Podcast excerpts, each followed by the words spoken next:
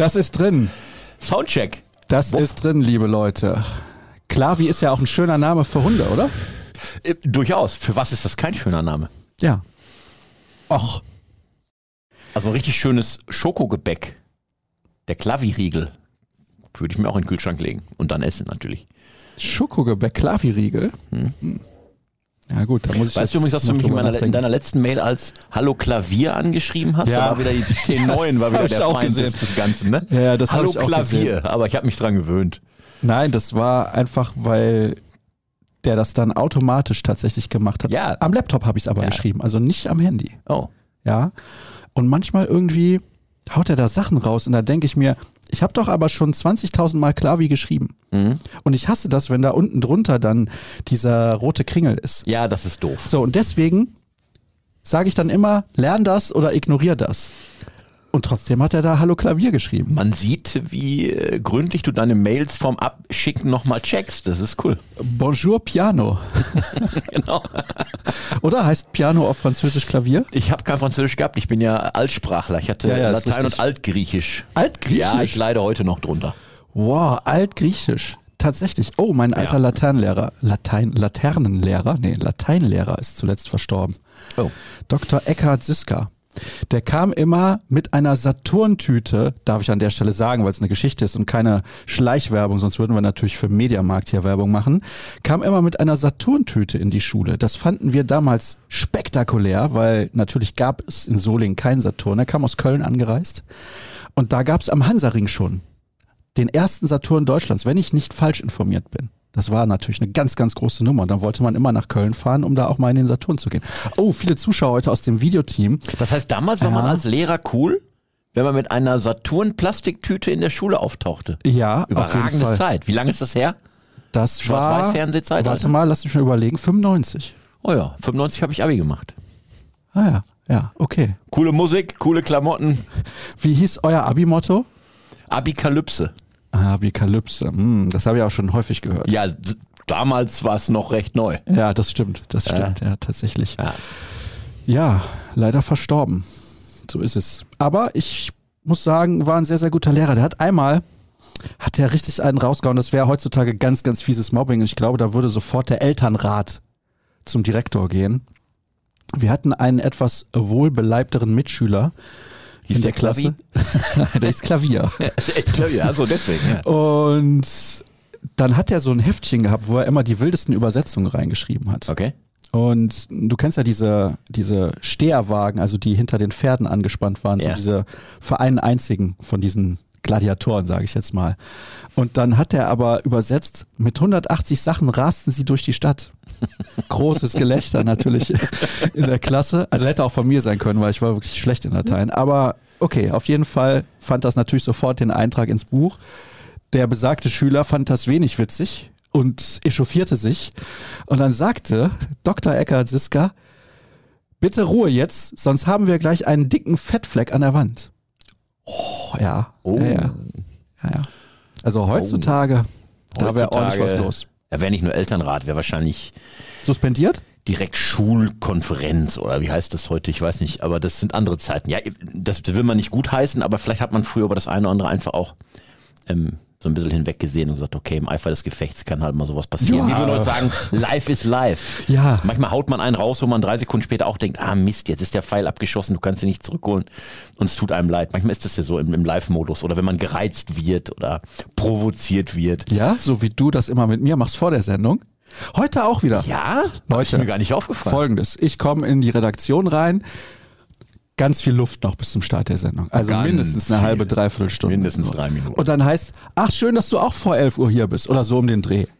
Ich hab's aber eigentlich komplett ignoriert, weil ich wusste, wir haben noch sieben Minuten, bis es losgeht. Mhm. Ja.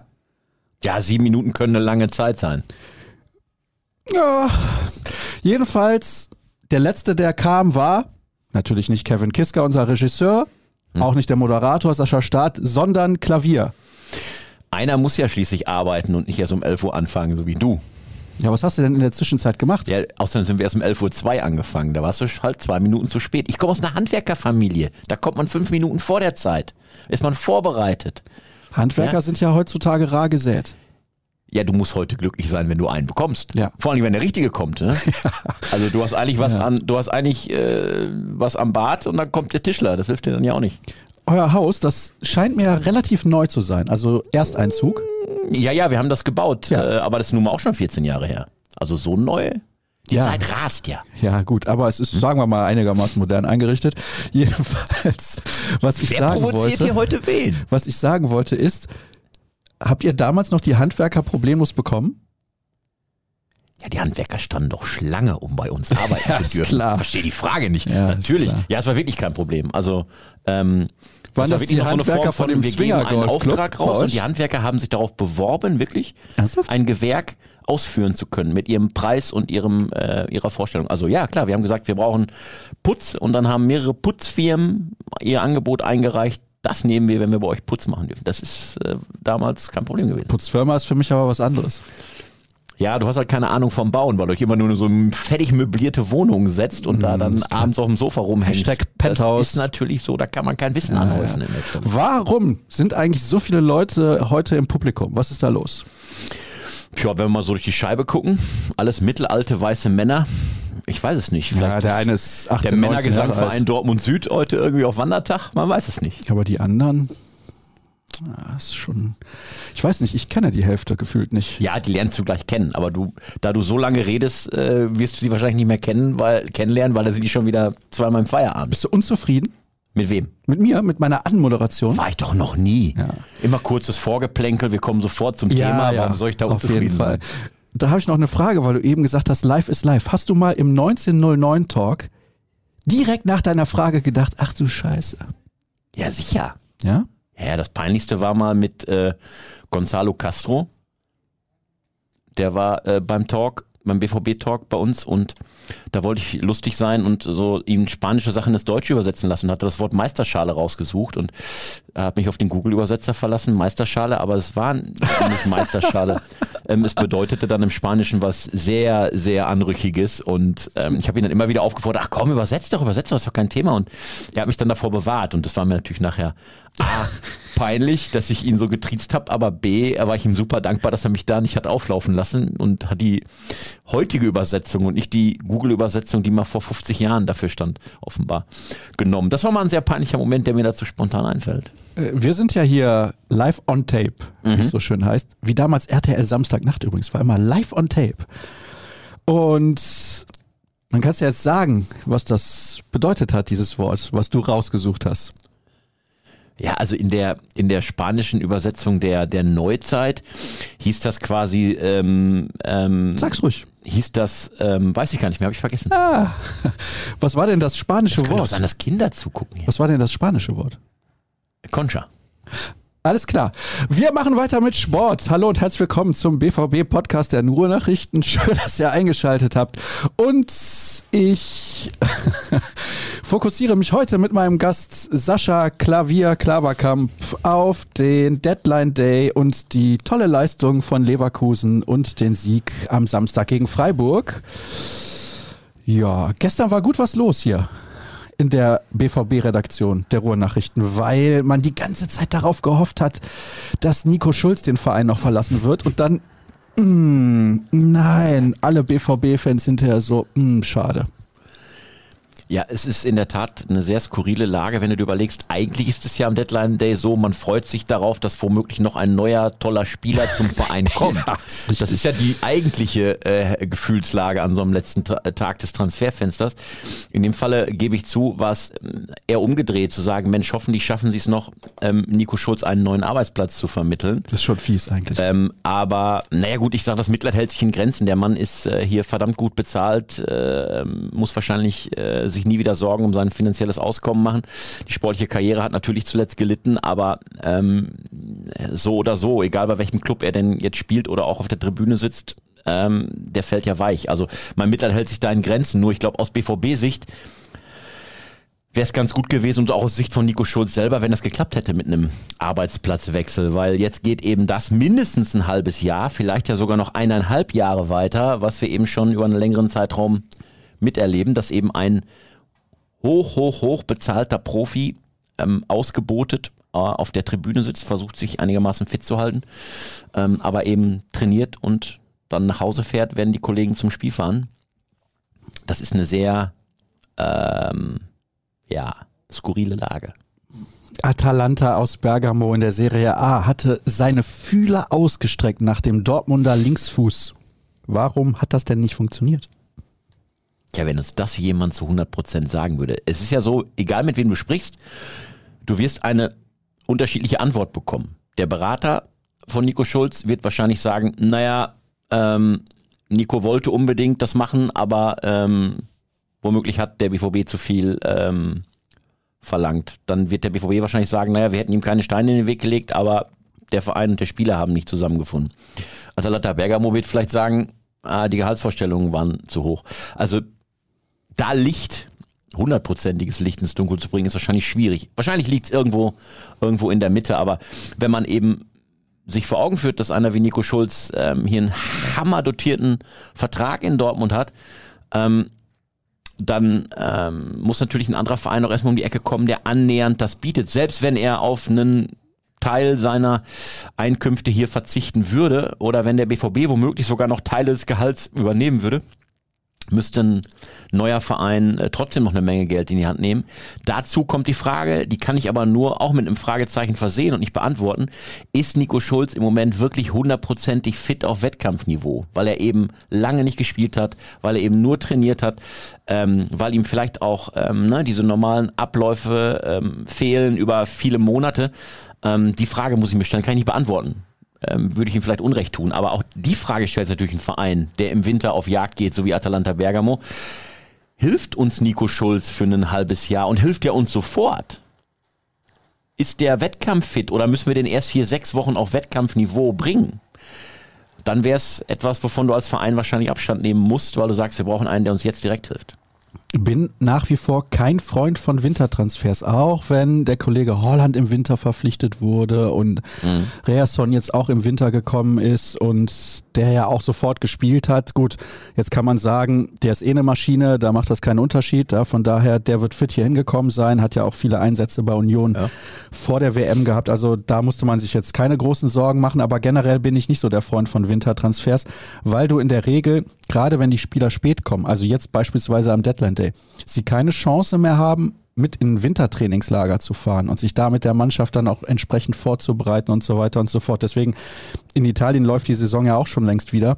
Hätte er da keine Möglichkeit gehabt. Wobei ich glaube tatsächlich, und das ist das Verrückte, ich weiß ja, dass Atalanta auch tendenziell mit einem Fünfer Mittelfeld spielt. Robin Gosens hat ja dann da auch auf der linken Seite gespielt und der ist von seiner Art und Weise ein ähnlicher Spielertyp wie Nico Schulz. Also ich glaube tatsächlich, was das angeht, Qualität ist nochmal eine andere Frage, aber hätte Schulz tatsächlich in das System von Atalanta relativ gut reingepasst, Schade, dass das nichts geworden ist. Gibt natürlich auch einige Hörer, die jetzt dann sagen, ja, der wird jetzt seinen Vertrag bis 2024 aussitzen.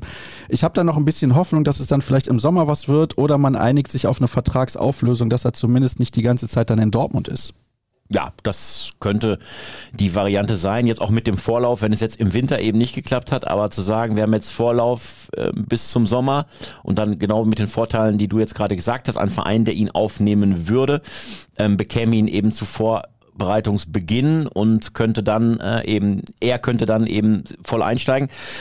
Also ihm ist ja auch zu wünschen, dass das sportlich ähm, wieder neu äh, für ihn losgeht an anderer Stelle, weil hier in Dortmund ist die Situation einfach zu verfahren und da wird es keine Chance mehr für ihn geben. Aber der kann ja noch vier, fünf Jahre auf recht gutem Niveau Fußball spielen. Also auch einem, also jemanden, der Sportsgeist hat, der sitzt ja auch nicht nur auf einer Tribüne rum und sagt sich, oh, ich habe einen schönen Vertrag, jetzt mache ich es mir mal gemütlich. Ich glaube dem, dass, dass der spielen will. Unbedingt. Und nicht unbedingt in Dortmund, sondern da, wo man ihn spielen lässt. Aber Dazu gehört eben mehr als nur zu sagen, ich möchte spielen. Dazu gehört eben auch gerade im Profifußball der finanzielle Rahmen. Und da bin ich mir nicht sicher, ob er auf genug Einbußen an anderer Stelle bereit ist, um eben dann auch mal direkt zu wechseln. Ich glaube sowieso, dass seine Zukunft im nicht deutschsprachigen Ausland liegt. Also auch nicht Österreich oder Schweiz, sondern ich glaube, der muss tatsächlich irgendwo hin, wo er auch Abstand hat zu dieser Geschichte über die wir ausführlich berichtet haben, will ich jetzt gar nicht nochmal wieder irgendwie aufmachen, aber ich glaube, das ist für ihn am Ende besser. Ich könnte mir auch gut vorstellen, dass er dann irgendwie vielleicht ja in Südeuropa irgendwo unterkommt, USA, Australien, sowas. Im Ausgang der Karriere die ganz weiten Ziele ja. Also ich meine, ist ja nicht auch bald 30 Jahre alt? Ja, ja, schon, aber hey, pff, der kann doch locker noch vier, fünf Jahre spielen. Aber. Kann auch vier, fünf Jahre Major League Soccer spielen. Ja, könnte er auch. Ähm, aber ich glaube, dass er ähm, mit dem Thema Profifußball hier in Europa, Mitteleuropa noch nicht abgeschlossen hat. Weil sonst wäre es, glaube ich, relativ leicht zu sagen, wenn du einen Spieler hast, der auch immer noch diese Reputation hat aufgrund seiner Vergangenheit, als deutscher Nationalspieler und der ist auch nach Dortmund gekommen, damals mit dem, ähm, mit dem Schild auf dem Rücken, ähm, schnellster Außenspieler auf der linken Seite, den man überhaupt bekommen kann, gestandener Nationalspieler, daran werden wir viel Freude haben. Es ist das Gegenteil geworden, wie wir alle wissen. Wow, da haben wir uns ähm, ordentlich vertan, alle. Ja, das stimmt. Aber ähm, trotzdem hat er immer noch eine gewisse, äh, einen gewissen Ruf, eine gewisse sportliche Qualität, für die er, für die er steht aufgrund seiner Vergangenheit. Und wenn es ähm, so wäre, dass er hundertprozentig einfach bereit dafür wäre, es ist egal, wo ich spiele, Hauptsache ich spiele, dann ist der für viele Vereine noch interessant. Aber wie gerade gesagt, da ist eben, da gehört eben mehr dazu, als nur ähm, zu sagen, ähm, naja, dass ein Verein interessiert und ein Spieler über seinen Berater lässt verkünden, ja, er kann sich das gut vorstellen. Dann ist es ja trotzdem komisch, dass man dann nicht zusammenfindet, auf, trotz dieser schwierigen Gemengelage, wo du erstmal froh sein müsstest, dass ein Verein ja Interesse hat, überhaupt dich zu verpflichten. Und dann auch noch im Winter. Wir haben über alles gerade gesprochen. Naja, aber dafür sind wir nicht nah genug dran an Nico Schulz, um das äh, im Detail beurteilen zu können. Na gut, dann würde ich mal behaupten, müssen wir uns da noch ein bisschen gedulden, weil der Kollege Nico Schulz halt noch einen Vertrag hat in Dortmund, den auch Borussia Dortmund ja freiwillig unterschrieben hat. Ja. Daher. Und auch einmal, wenn ich richtig es im Kopf habe, sogar noch verlängert hat. Mhm wenn ich es richtig im Kopf habe. Nein, Fünfjahresvertrag. Die sind alle mit Fünfjahresvertrag gekommen. Alle. Brandt, Hazard und Schulz. Gut, dann ähm, checkst du das nochmal bis zum nächsten Date. Wenn ich recht habe, entschuldigst du dich öffentlich und wenn nicht, entschuldigst ja, du dich ja, schon bei dir, dass ich das falsch drauf hatte. Nee, ich bin mir relativ sicher, dass man die damals alle mit einem Fünfjahresvertrag nach Dortmund geholt hat. Wer kann denn so dämlich sein, mit Schulz den Vertrag zu verlängern? Also Entschuldigung. Ja, ich glaube, dass es ein kürzerer Vertrag war und man ihn dann nach relativ kurzer Zeit schon um ein Jahr vorgreifend verlängert hat, aber ähm, ich bin ja alt. Ne? Vielleicht verwechsel ich okay. da auch Dinge. Ich bin mir auch sicher, zwei sind sich sicher, wahrscheinlich ist beides falsch. Kann natürlich auch sein. Ja. Gut, okay. Der zweite von diesen drei, den man damals geholt hat, wo alle gesagt haben, ah, was für geile Transfers übrigens von Borussia Dortmund. Da haben sie mal richtig zugeschlagen auf dem Transfermarkt. Das wird die Saison des BVB und die schlagen alle ein wie die Bombe. Leider nein. Torgan Hazard hatte eine, ja, ordentliche Saison beim BVB aber seitdem und rückblickend muss ich sagen, auch bei Borussia Mönchengladbach hatte er im Endeffekt eine sehr, sehr gute Saison. Das war die, bevor er zum BVB gekommen ist. Da hat er aber auch, ich glaube, drei Elfmeter verschossen, wenn ich mich recht entsinne. Jedenfalls frage ich mich immer wieder, was wäre eigentlich passiert, wenn der einfach nur Torgen Dubois hieß und nicht Hazard? Ja, die Hoffnung war groß, als sie ihn geholt haben, ähm, dass der aus dem ähm, damals großen Schatten seines ähm, Bruders ihn herausziehen könnte noch und ähm, auch so eine ähm, Karriere hinlegen würde. Jetzt wissen wir auch, dass mit Eden Hazard ja nicht äh, weiter aufwärts gegangen ist. Ja, wobei bei Chelsea war überragend gut. Ja, na klar, aber auch danach ging es dann quasi nur noch bergab und ähm, jetzt will auch niemand mehr Eden Hazard haben.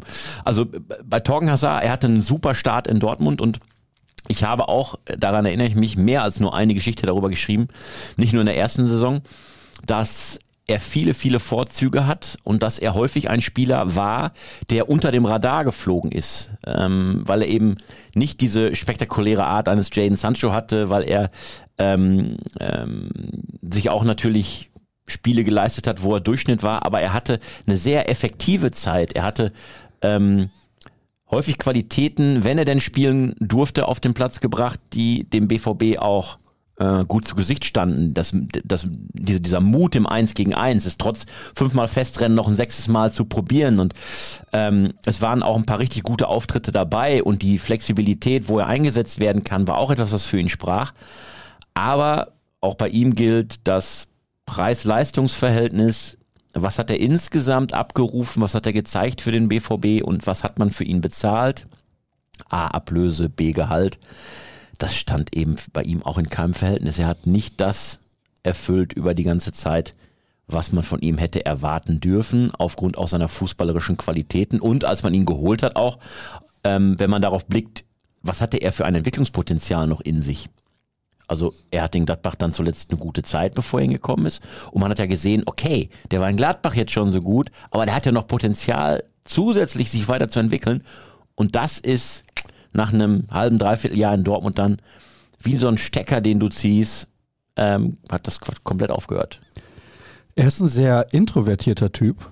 Aber was man ihm zugutehalten muss, ich meine, er ist ja jetzt nach Eindhoven gegangen zur PSW und ich glaube, das ist ein guter Verein für ihn. Also das ist, glaube ich, die Kragenweite an Vereinen, wo er auch gut funktionieren kann und auch ordentliche Leistungen bringen wird, wenn er denn fit bleibt, weil er hatte immer wieder dann auch muskuläre Probleme.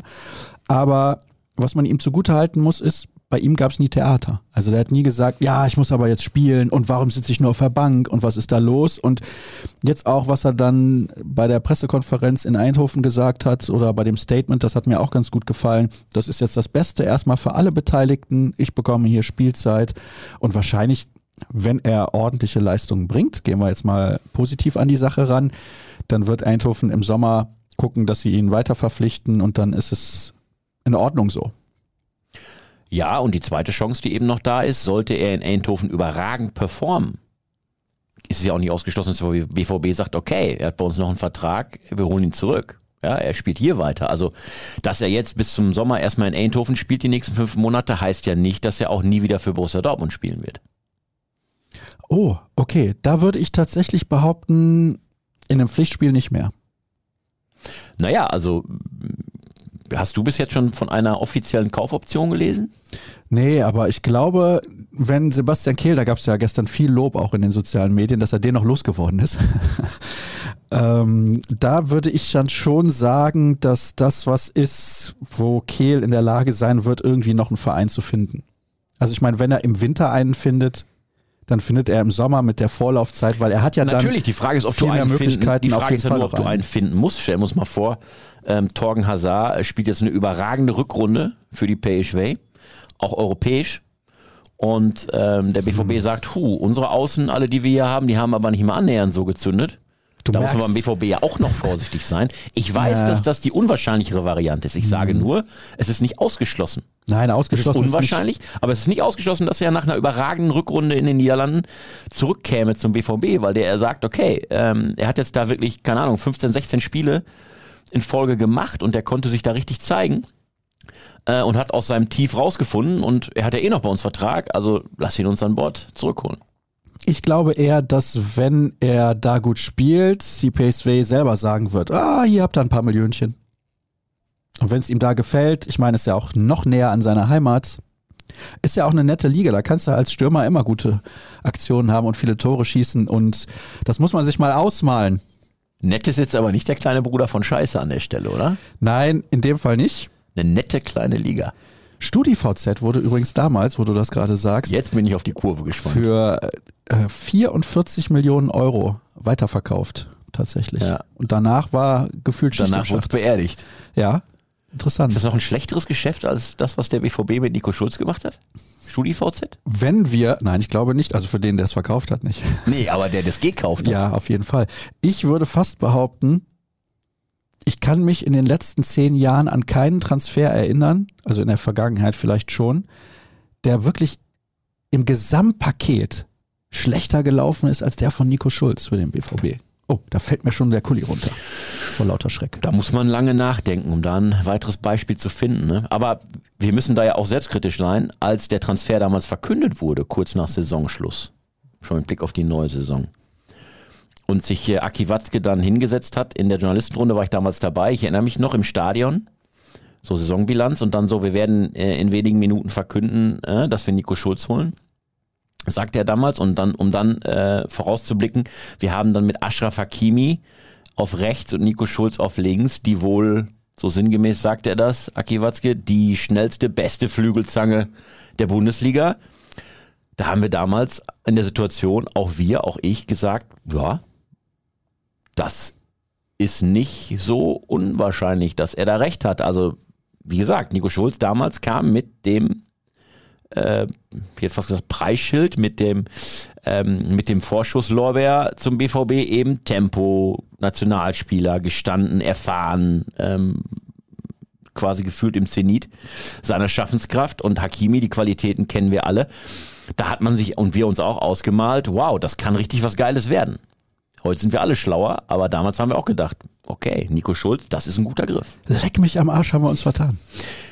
Das müssen wir äh, so offen zugeben.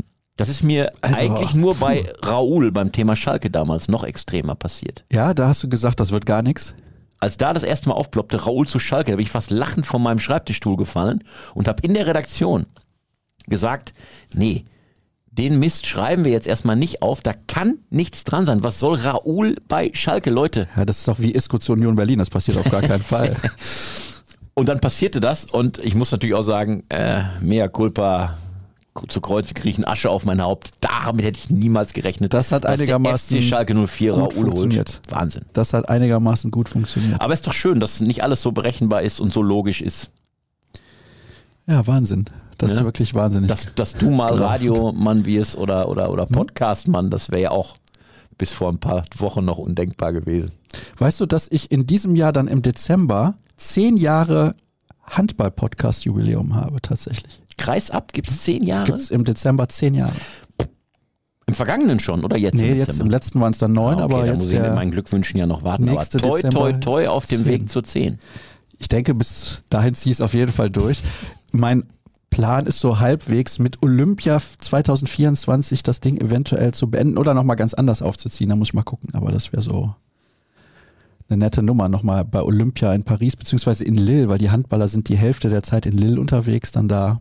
Oh, Ja, das finde ich scheiße, muss ich ganz ehrlich zugeben. Olympia sollte immer für alle an einem Ort stattfinden, mal abgesehen hier von den Surfern und Seglern, aber es geht ja nicht anders, aber für alle anderen sollte es an einem Ort sein. ja, das ist das besondere Olympia-Flair, was sonst ähm, für die, die nicht an diesem wirklichen Haupt-Olympia-Ort sind, gar nicht so richtig eintreten Nee, eben. Die Handballer haben sich auch massiv beschwert und dann haben die das nochmal geändert. Die sollten eigentlich die ganze Zeit in Lille spielen. Und Okay. jetzt spielen sie die Gruppenphase komplett in Paris Okay. und dann ab Viertelfinale. Freut uns doch jetzt schon drauf. Ja, da freue ich mich riesig drauf. Das wird eine tolle Nummer. Und die Leute haben sich bei YouTube übrigens beschwert, haben gesagt, Ja. der soll doch einen eigenen Handball-Podcast machen, wenn er immer vom Handball redet. Und dann habe ich mit dem Account meines Handball-Podcasts bei YouTube geantwortet, schöne Grüße von Saschas Handball-Podcast. Und, was gab's für Reaktionen? Äh, ja, nur Daumen hoch. Ach so. Ja, dachte, 35, oha, 40 und Leute. Daumen hoch. Nee, aber ist jetzt nicht so, dass ich hier immer eine halbe Stunde von Handball erzählen würde. Warum sind die Leute denn so schnell so aggressiv? Verstehe ich gar nicht. Handball, Handball, Handball. Handball-WM ist jetzt auch vorbei. Und von daher, Platz 5 ist aber okay, ne? Für die deutschen Männer am Ende, finde ich. Am Ende ist das das Maximum, glaube ich, was man erreichen konnte. Ja, Finde ich auch. von daher passt das schon. Wir starten mit den Hörerfragen und natürlich zunächst mal der Kollege Nico Schulz. Hat er selber geschrieben? Nee, Flo schreibt über Nico Schulz, also nicht Flo Gröger, der ja zuletzt hier von den Hörern massiv gefordert wurde. Ah, das schaffen wir auch noch, dass er hier sitzt. Ja, das mit so Kandidaten wie Schulz, Hazard oder Meunier ist ja auf Zorgs Mist gewachsen. Bin gespannt, wie der Kader dann spätestens im Sommer 2024 aussieht und ob Kehl ein gutes Händchen beweist. Wie seht ihr das? Und Emre Can nach drei Jahren endlich angekommen. Zu den anderen, außer Meunier, haben wir ja schon ein bisschen was gesagt. Emre Can, der soll mal fünf gute Spiele hintereinander machen. Da kann er sich nochmal melden.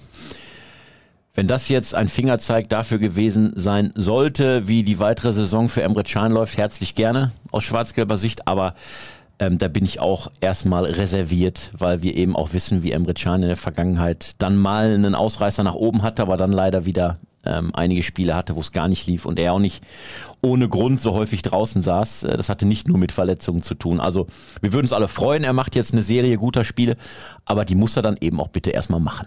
Da fällt mir ein, wir haben ja gar nicht über Leverkusen gesprochen. Über Bayer Leverkusen, über das Spiel in Leverkusen. Über das Spiel in Leverkusen und die Spiele in Leverkusen sind immer geil. Das muss ich wirklich sagen. Egal, ob Leverkusen gewinnt oder der BVB, ich kann mich an kein Spiel in den letzten ja, 10, 12 Jahren erinnern in Leverkusen, wo ich hinterher entweder den Fernseher ausgemacht habe oder aus dem Stadion gegangen bin und gedacht habe, boah, war aber ein Dreckskick. Ja, wen hat der BVB jetzt am Sonntag in Leverkusen nicht überrascht? Alle waren überrascht. Also jeder hat gedacht, es wird womöglich wieder so ein Spektakel, 5-4, Ja. 8-9, 14, 18 oder so. Ja. Aber ähm, dann 2 zu 0 die Betonung ist klar, zu gewinnen in Leverkusen gegen die Mannschaft mit dieser Offensivpower. Ähm, das war dann schon echt ein Zeichen, wo du sagst, okay, vielleicht ist der BVB jetzt wirklich nicht nur punktemäßig seit dem Start des neuen Fußballjahr, sondern auch leistungsmäßig auf dem richtigen Weg. Na klar, zur Wahrheit gehört auch, du hast wieder einen Gregor Kobel in Weltklasseform in Leverkusen auf dem Rasen stehen. Ohne diese Form und Gregor Kobel geht es nicht zu Null aus. Trotzdem steht am Ende ein hochverdienter Sieg für den BVB, wenn man das gesamte Spiel nimmt. Und die bessere Mannschaft an diesem Tag hat gewonnen. Das war schwarz-gelb und ähm, das war so vorher nicht abzusehen bei der Gemengelage. Du hast zwar zwei Spiele als Borussia Dortmund gewonnen vorher in diesem Jahr, aber da auch mehr schlecht als recht und die Gegentorflut in diesen beiden Spielen sprach er dafür, dass es auch in Leverkusen bei dir hinten klingeln wird. Aber das zu verhindern, war das genau richtige Zeichen zur richtigen Zeit, ähm, um dann auch klar zu machen, okay, wir können hier wirklich noch was bewegen und wir können wirklich unseren Blick dann auch wieder ein bisschen nach oben richten. Zur Pause habe ich getwittert, jetzt nur noch 45 Minuten ohne Gegentor, mit leichter Ironie. Ich glaube, das hat den einen oder anderen amüsiert und tatsächlich am Ende hat das geklappt. Das hätte ich nie geglaubt, dass sie da zu Null spielen. Aber das ist natürlich ein unglaublich wichtiger Sieg gewesen. Das Verrückte ist, man ist ja nur drei Punkte hinter den Bayern in der Tabelle. Aber es stehen noch Teams dazwischen.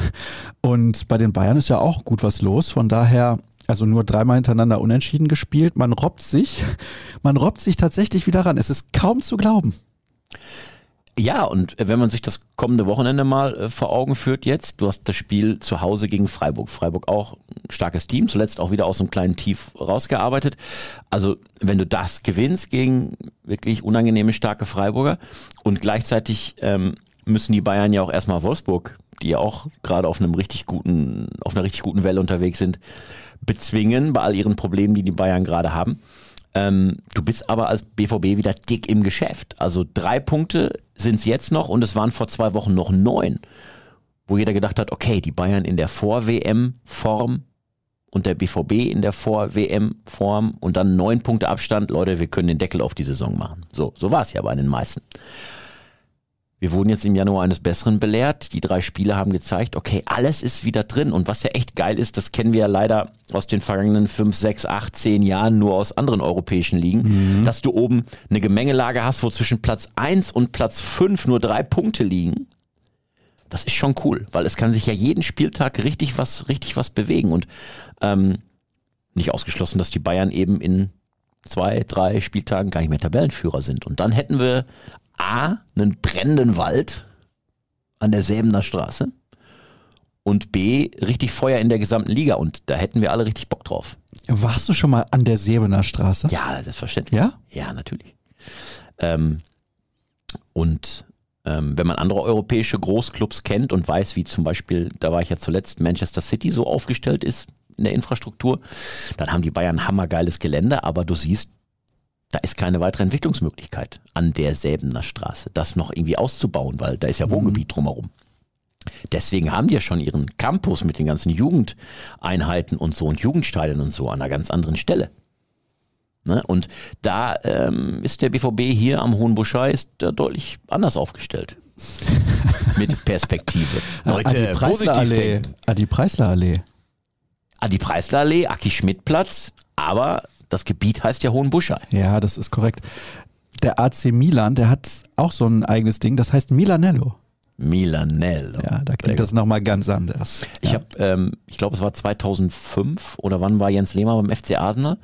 Ähm, ja, so um den Als er von Dortmund zu Arsenal gegangen ist, da hatte ich mal das Vergnügen, ihn zusammen mit dem Kollegen Markus Bark, herzliche Grüße, ähm, Jens Lehmann in Arsenal auf dem Trainingsgelände zu besuchen. Und es war ein ähm, lustiger, fantastischer Tag. Ähm, Lehmann hat uns empfangen auf dem Trainingsgelände. Wir konnten uns das ein bisschen angucken und es war damals, ist ja jetzt auch schon 20 Jahre fast her, ähm, ein für damalige Verhältnisse Hammer Trainingsgelände. Und ähm, Jens Lehmann ähm, hat uns rumgeführt, hat uns alles gezeigt und ähm, Arsene Wenger lief uns über den Weg und äh, konnten kurz mit ihm plaudern. Und als wir da saßen in so einer Sofaecke und haben mit Jens Lehmann äh, Interview gemacht, ähm, da feixten dann Thierry Henry und Sol Campbell am Buffet zehn Meter weiter Was rum und machen los? hier so das sind ja Legenden. Grimassen und Co. Ja, es war einfach ein cooler Tag und da hat man schon gesehen, wow, das ist ähm, hochprofessionell, dieses ganze Gelände und die Abläufe eben. Äh, und da haben sich dann äh, eben die Bundesligisten auch, auch hin ähm, bewegt im Laufe der Jahre danach. An vielen Stellen jetzt wahrscheinlich die Engländer auch mindestens eingeholt. Wobei ich sagen muss, nach dem Besuch bei Manchester City, das ist schon herausragend. Also ne, erst haben wir das U19-Spiel des BVB in Manchester gesehen und die Anlagen und ähm, alles drumherum. Und dann gehst du über so eine lange geschwungene Brücke zum Etihad drüber und einfach nur auf die andere Straßenseite und da spielen dann die Profis in einem riesigen Stadion. Ähm, das ist schon ähm, gewaltig, was da entstanden ist. Wie heißt das altehrwürdige Stadion von Highbury? Von Highbury, von Arsenal. Jetzt habe ich selber gesagt, wie blöd. Ne? Ich habe das Abschiedstrikot aus dem Highbury. Ah, Mensch, ich wollte eine Frage stellen und dabei so tun, als hätte ich Ahnung und dich fragen. Am Tag nach dem Lehmann-Interview durften wir mit einem Highbury Arsenal gegen Middlesbrough schauen. Oh, gegen Middlesbrough mit Ja. Christian Zieger?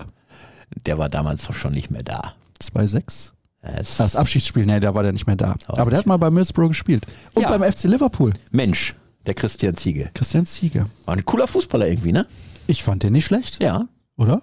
Was macht der heute? Der war auf jeden Fall mal Trainer. War der nicht mal auch mal Trainer in Unterhaching? Huh. Hm? Ich meine, der war irgendwie im Trainerbusiness unterwegs oder Okay. auch nicht. Aber der wird auch so gut verdient haben, dass er nichts mehr machen muss. moin, moin, ihr beiden. Kehl, das Schlitzau, holt einen super Typ aus Berlin und gibt einen der frustriertesten, nee, lustlosesten Spieler im letzten Moment ab. Wenn im Sommer noch Raffa und Malen gehen, dann haben wir bald eine Truppe, die wieder Bock auf diesen Verein hat. Keine Frage, sondern einfach nur eine Anmerkung. Moin, ihr Podcast-Granaten. Die große Konkurrenzsituation wird gerade als leistungsfördernd dargestellt. Was ich mich dabei frage, warum schafft es ein Profi nicht, sich immer reinzuhauen, auch wenn er einen Platz sicher hat? Oder habe ich da eine zu hohe Erwartungshaltung? Hm, Spannend.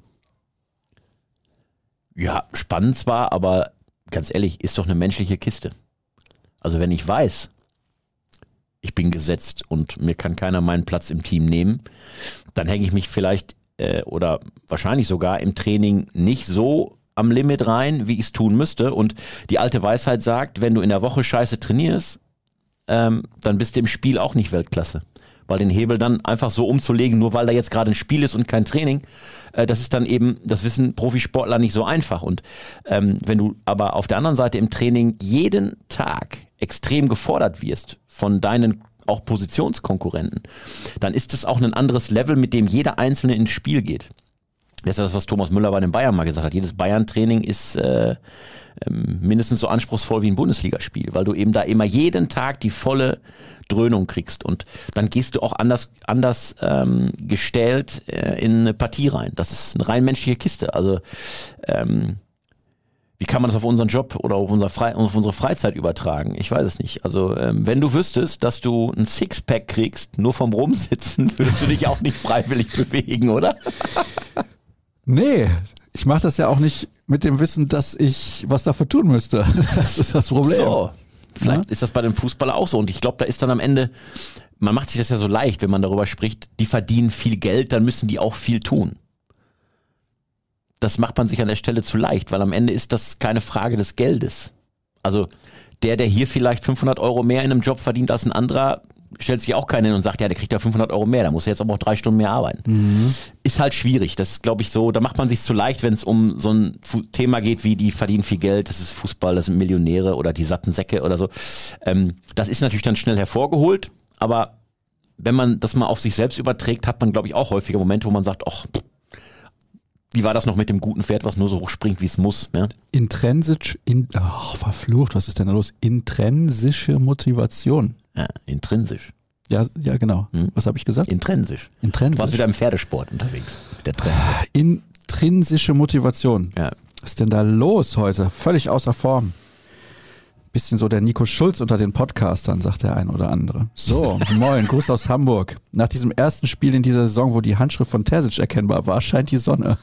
ja, es scheint tatsächlich die Sonne. Auch wenn es kalt ist. Auch Kehl zieht seinen Stil durch. Baustellen gibt es noch viele. Meint ihr, der Umbruch wird im Sommer wirklich abgeschlossen sein oder erst 2024? ja, schwierig, aber wichtig ist an der Stelle erstmal also A ist es schwer zu prognostizieren, weil man ja noch nicht weiß, wen kann der BVB im Sommer an Bord holen. Und wenn wir davon ausgehen, dass ein Jude Bellingham den BVB verlässt, weil es einfach unfassbare Angebote geben wird, A lukrativ für den BVB und B lukrativ für Bellingham. Und wir uns mal vorstellen müssen leider, dass Jude Bellingham den Verein im Sommer verlässt, dann musst du ja wieder neu basteln um dieses Herzstück herum, äh, was dann nicht mehr da ist. Also ein neues Herzstück kreieren. Ähm, und vor dem Hintergrund kann es sein, dass das dann wieder ein Jahr dauert, um das neu quasi zu entfachen und neu zu basteln. Aber entscheidend ist ja erstmal an der Stelle, dass der BVB, wie ich finde, auf gutem Weg ist, das entscheidend zu verändern. Und dass auch ein Sebastian Kehl sich eben vor dem Hintergrund gerade die wirklich wichtige Frage stellen muss. Zwei Routiniers, Mats Hummels, Marco Reus, beide 34 bald, Verträge laufen beide im Sommer aus. Hm, ist es eigentlich wirklich ratsam, die beiden Verträge zu verlängern? Und oh, oh, ja, ich auf, weiß, da dass das ein super sensibles ja, Thema ist, da aber haben wir diese, letzte Woche drüber gesprochen. dieser Frage muss sich ja Sebastian Kehl stellen, weil es geht ja in der Tat um das Thema Umbruch, Perspektive. Schaffe ich eine neue Hierarchie? Wie schnell, also ver, äh, nehme ich Tempo auf bei dem Umbruch, bei dem Formen einer neuen Mannschaft mit den Routiniers oder ohne die Routiniers? Was schafft mir mehr Tempo? Frage war letzte Woche, die ich Dirk gestellt habe, wenn du dir einen von beiden aussuchen musst, mit dem du den Vertrag nochmal verlängerst, Hummels oder Reus, wie sieht's bei dir aus? Hummels. Mhm. Okay, ich glaube, es gibt keinen in der Redaktion, der Reus sagen würde. Ja, vielleicht sind wir natürlich auch ein bisschen geprägt durch die vielen Verletzungen und Rückschläge, die Marco Reus erleiden musste. Ist natürlich ein fantastischer Fußballer und wir schätzen ihn ja auch persönlich, aber ähm, wenn es darum geht, gerade in der Offensivformation des BVB eben eine neue ähm, Struktur, auch eine neue Hierarchie zu schaffen. Ähm, und du hast mir ja nicht die Frage gestellt, ähm, würdest du den auch gerne behalten, sondern für wen, wenn es einer wäre, würdest du dich entscheiden. So, und dann glaube ich, kann dir eben Mats Hummels die nötige Stabilität, die du hinten ja noch entwickeln musst, durch auch eine komplett neu zu formierende Defensive, ähm, wenn ein Guerrero geht, ein Ryerson, hoffen wir, dass er in dem Stil jetzt weitermacht, aber der muss seine Form ja auch noch beweisen. so. Und was passiert vielleicht hinten links? Vielleicht muss Ryerson ja auch nach links rücken, weil man einen neuen Rechtsverteidiger holt. So, also vieles im Umbruch da hinten und da einen Mats Hummels noch als Stabilisator und als äh, Routinier hinten zu haben, ist, glaube ich, dann noch wertvoller, als es ein Marco Reus als Führungsfigur dann im offensiven Bereich wäre. Ich muss ganz ehrlich sagen, meine Meinung ist, dass das eine sehr schwierige Entscheidung ist natürlich. Und vielleicht wird auch der ein oder andere hinterher sagen, ja, warum, wieso, weshalb musste das sein, dass wir den Vertrag mit ihm jetzt nicht verlängern beispielsweise. Ich glaube aber, wenn man das ganz nüchtern betrachtet, und wir haben jetzt erst 11.49 Uhr und noch sind wir nüchtern, dann ist es natürlich ich so, ja. dass wir uns die Frage stellen sollten, wer von den beiden kann dieser Mannschaft noch mehr geben? Und ich glaube, aktuell ist das bei Hummels definitiv so, dass er der Mannschaft noch einiges gibt. Er ist auch intern so einer, der Dinge kritisch anspricht. Ich bin mir da bei Marco Reus gar nicht so sicher, weil er ein anderer Charakter ist. Klar, das können wir intern nicht so beurteilen, aber ich glaube schon, dass Hummels da schon richtig vorangeht, was, was das angeht und auch mal Dinge klarer anspricht, als das Marco Reus tut. Und ich würde mit Hummels auf jeden Fall nochmal verlängern. Und bei Marco Reus würde ich, glaube ich, hm. mit ihm vor allem darüber sprechen, ob er bereit ist, von der Bank zu kommen. Ja, ich glaube, Marco Reus ist so verwurzelt in Dortmund und in der Region, das ist bei ihm keine Floskel, sondern das ist in der Tat so, dass der BVB sein Verein ist und dass ich es mal bei ihm auch gut vorstellen könnte, dass er sagt, okay, ich hatte eine, eine, eine super gute Zeit hier, und ich möchte jetzt mit 34 eben nicht in die Wüste oder so wie es Roman Bürki gemacht hat, irgendwie in, in die MLS gehen oder noch weiter weg ähm, in, ähm, ne, so wie Ronaldo nach Al-Nassr und was es da alles gibt. Ich glaube, dass das nichts für Marco Reus sein wird, sondern dass das ein Dortmunder Jung ist und dass der alles daran setzen wird, ähm, seine Karriere hier zu beenden. Aber der BVB wird ähm, darauf setzen müssen und wollen, denke ich, dass es dann eine stark leistungsbezogene Kiste ist. Dass man sagt, okay, wir verlängern um ein Jahr, aber dann musst du bereit sein, ähm, leistungsbezogen bezahlt zu werden bei uns. Und ähm, eben auch eine Rolle anzunehmen, junge Spieler ne, an die Hand zu nehmen, das Team auch abseits des Platzes mit voranzubringen und dich so noch stärker ins Team einzubringen, wenn es nicht immer über 90 Minuten auf dem Rasen ist als unumstrittener Anführer, sondern so kann man ja auch eine wichtige Rolle innerhalb der Mannschaft einnehmen und trotzdem noch seine fußballerische Qualität einbringen. Denn Marco Reus ist ja auch das Gesicht von Borussia Dortmund über die Jahre geworden, auch international.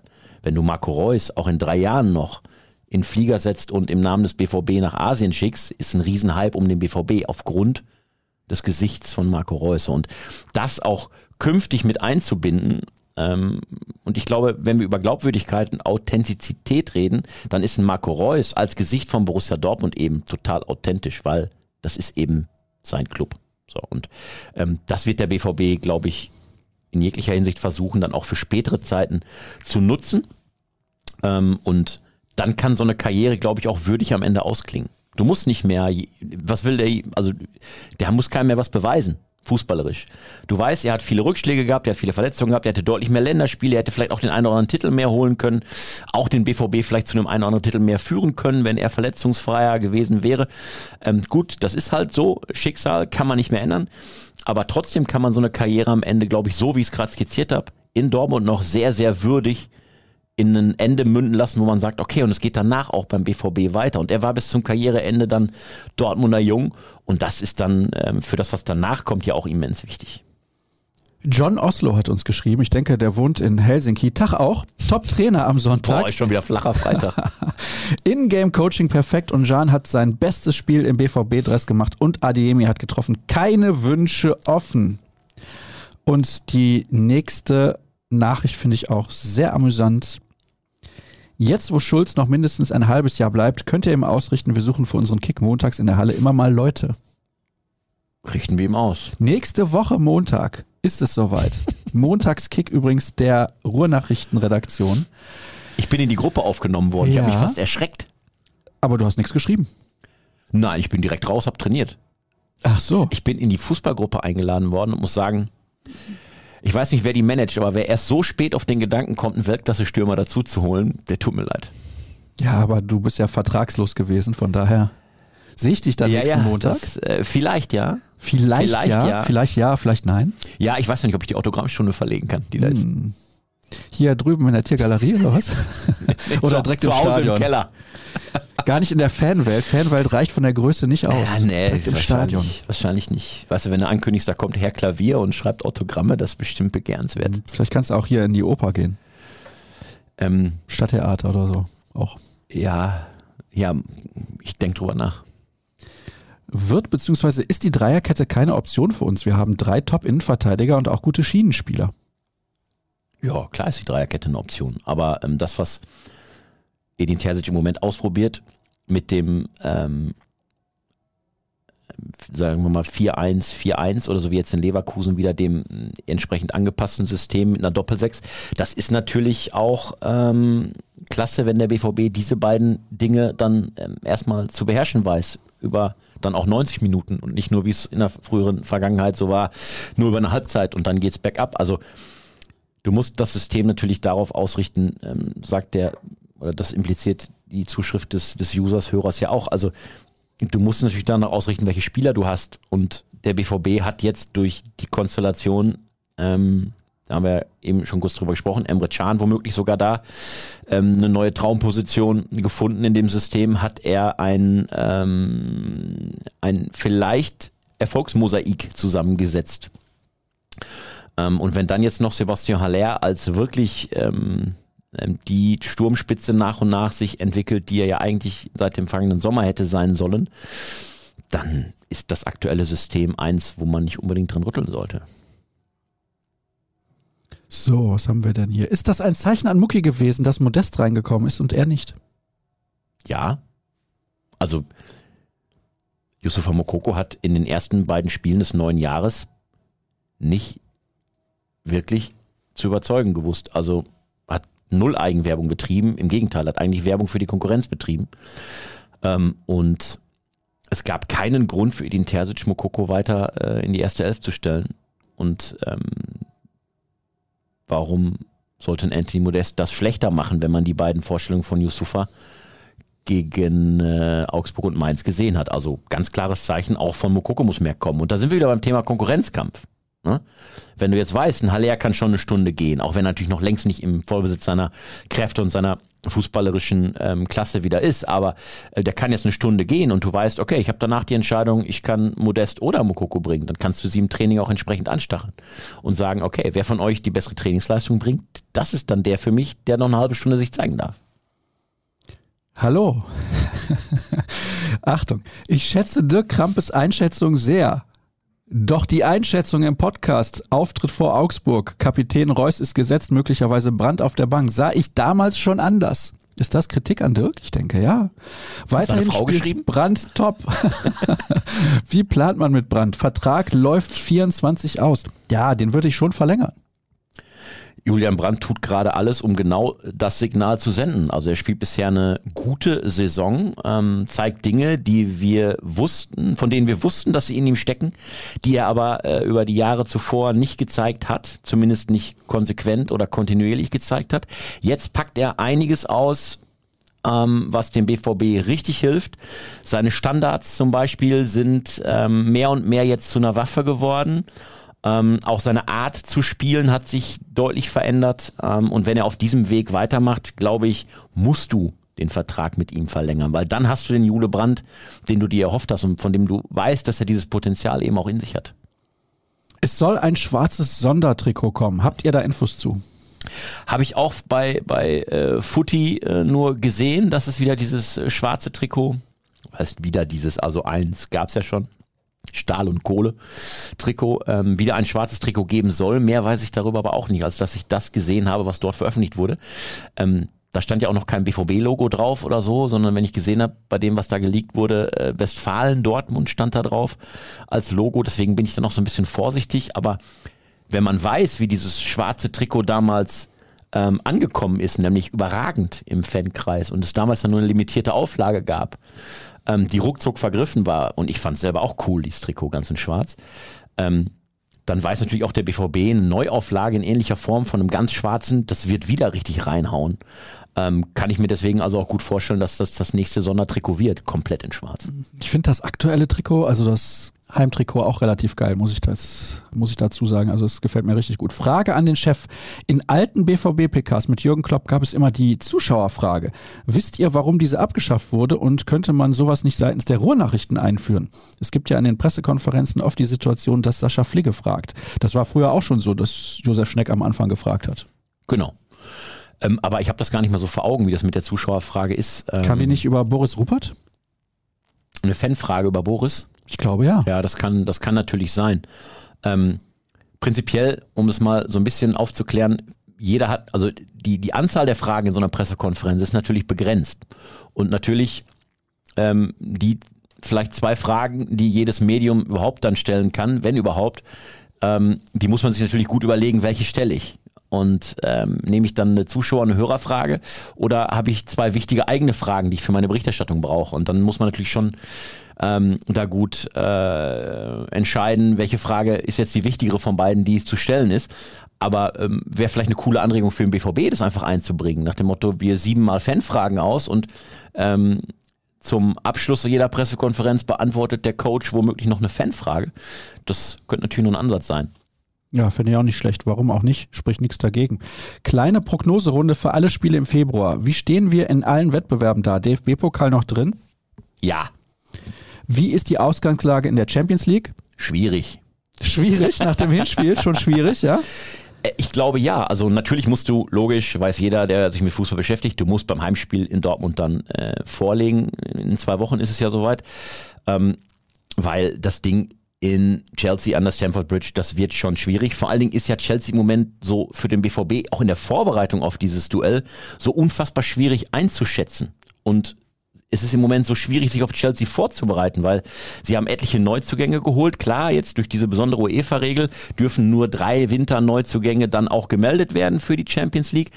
Aber Chelsea hat natürlich auch trotzdem namhafte Leute geholt. Und wenn du dir jetzt in der Vorbereitung ein Premier League-Spiel von Chelsea noch anguckst als BVB, dann kannst du es zwar sezieren, aber du musst davon ausgehen, hm, okay, in der Champions League werden sie trotzdem ganz anders spielen, womöglich. Ähm, und äh, das macht es, glaube ich, für den BVB mit Blick auf die Chelsea-Vorbereitung so schwierig. Die haben jetzt im Winter 350 Millionen ausgegeben. Ja, das ist ja Wahnsinn. Enzo. Fernandez. Enzo Fernandez, nicht zu vergessen, Joao Felix dann noch ausgeliehen. Ja. Ähm, und ähm, Madueke, ja, also die haben eine Menge geile Leute jetzt an Bord. Nochmal, es dürfen zwar nur drei der Winterneuzugänge neu gemeldet werden für die Champions League äh, Campaign dann jetzt ab dem Achtelfinale. Aber da überhaupt die Auswahl zu haben wie Chelsea, wen kann ich denn jetzt nominieren, das ist schon klasse und die haben auf dem Papier ja auch schon vorher einen geilen Kader gehabt.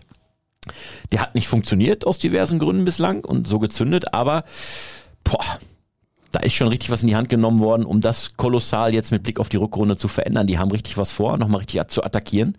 Und deswegen glaube ich, wird es eine schwierige Gemengelage, aber der BVB zuletzt ja in richtig guter Verfassung und wird auch noch besser. Wie gerade schon gesagt, Haller wird in zwei, drei Wochen noch besser sein. Erst recht zum Rückspiel in vier Wochen noch besser sein.